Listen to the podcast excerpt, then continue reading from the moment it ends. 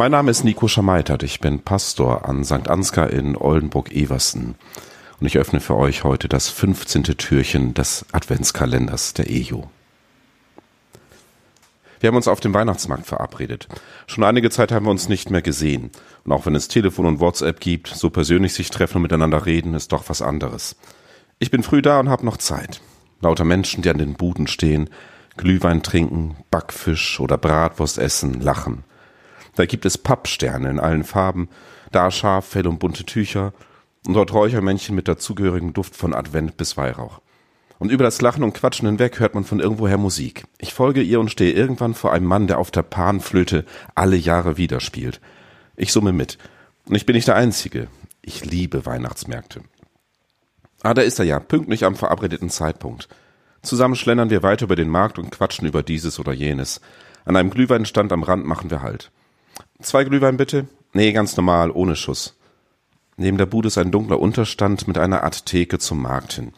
Wir stellen uns hinein, lehnen uns auf die Theke, wärmen uns die Hände an den heißen Bechern, schauen auf den Trubel, pusten und schlürfen vorsichtig. Nach einem halben Becher beginnt er zu erzählen. Weißt du, meine Freundin und ich, wir haben eine Beziehungskrise. Und eigentlich ist das Wort Krise noch untertrieben. Fünf Jahre sind sie nun schon zusammen. Nun hat er sich in eine andere verliebt. Das kam zwar schon mal vor, also sich in so eine andere vergucken, aber so richtig verlieben, jetzt scheint es wohl ernst zu sein. Er hat es seiner Freundin gleich gesagt. Und ja, sie findet auch, dass sich ihre Beziehung verändert hat. Aber nein, so schlimm wäre diese Veränderung doch nicht, dass man nun gleich die ganze Beziehung und doch steht alles in Frage. Trennung, zumindest auf Zeit, Auszug noch vor Weihnachten. Und je mehr er erzählt und je tiefer ich hineintauche in sein Leben, umso mehr verschwindet vor meinen Augen der Weihnachtsmarkt. Verschwinden Duft- und Lichterketten, verschwinden die lachenden Menschen. Die Frage, die mir gerade noch auf der Zunge lag, was er Weihnachten vorhat, kann ich mir sparen. Wüstenzeit statt Weihnachtszeit. Wüstenzeit statt Weihnachtszeit. In den letzten Jahren bin ich im Advent immer wieder Menschen begegnet, die überhaupt nicht in Weihnachtsstimmung sind, weil ihr Leben gerade ganz andere Wege geht und die sind nicht immer Weihnachtsmarkt schön.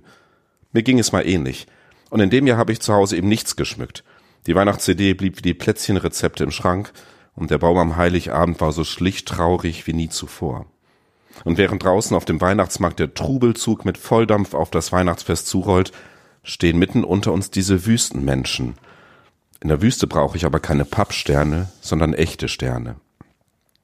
Mitten auf dem Markt steht eine Krippe. Da liegt es das Kindlein auf Heu und auf Stroh. Es lauscht und schaut. Und es nimmt die ganze Welt in sich auf, den himmlischen Gesang, die kalte Nacht, die knienden Menschen. Alle Freude und allen Zweifel nimmt es an. Und dieses Kind wird groß werden, Jesus, ein großer, der sich klein hält und der zu den Wüstenmenschen geht, der lauscht und schaut, der mit ihnen isst und lacht. Am Tag danach schickt der Freund mir eine Nachricht über WhatsApp. Huhu, vielen Dank für unser Treffen gestern, das Gespräch und dein Dasein. Smiley. Es ist höchste Zeit, zu den Wüstenmenschen zu gehen. Die Weihnachtsmenschen finden schon fröhlich selber den Weg. Es ist höchste Zeit, zu den Wüstenmenschen zu gehen, und zwar nicht, um sie in Weihnachtsfröhlichkeit zu zwingen, sondern um einfach nur da zu sein. In der Wüstennacht stehen wir gemeinsam da, auf den Tresen gelehnt, mit den wärmenden Glühwein in der Hand, Seit an Seit, schauen in die finstere, frostige Nacht. Und die Sterne leuchten in unerhörter Klarheit. Keine Pappe, sondern Licht. In dieser Nacht hört die Wüste nicht auf zu existieren, aber sie ist nicht länger trostlos.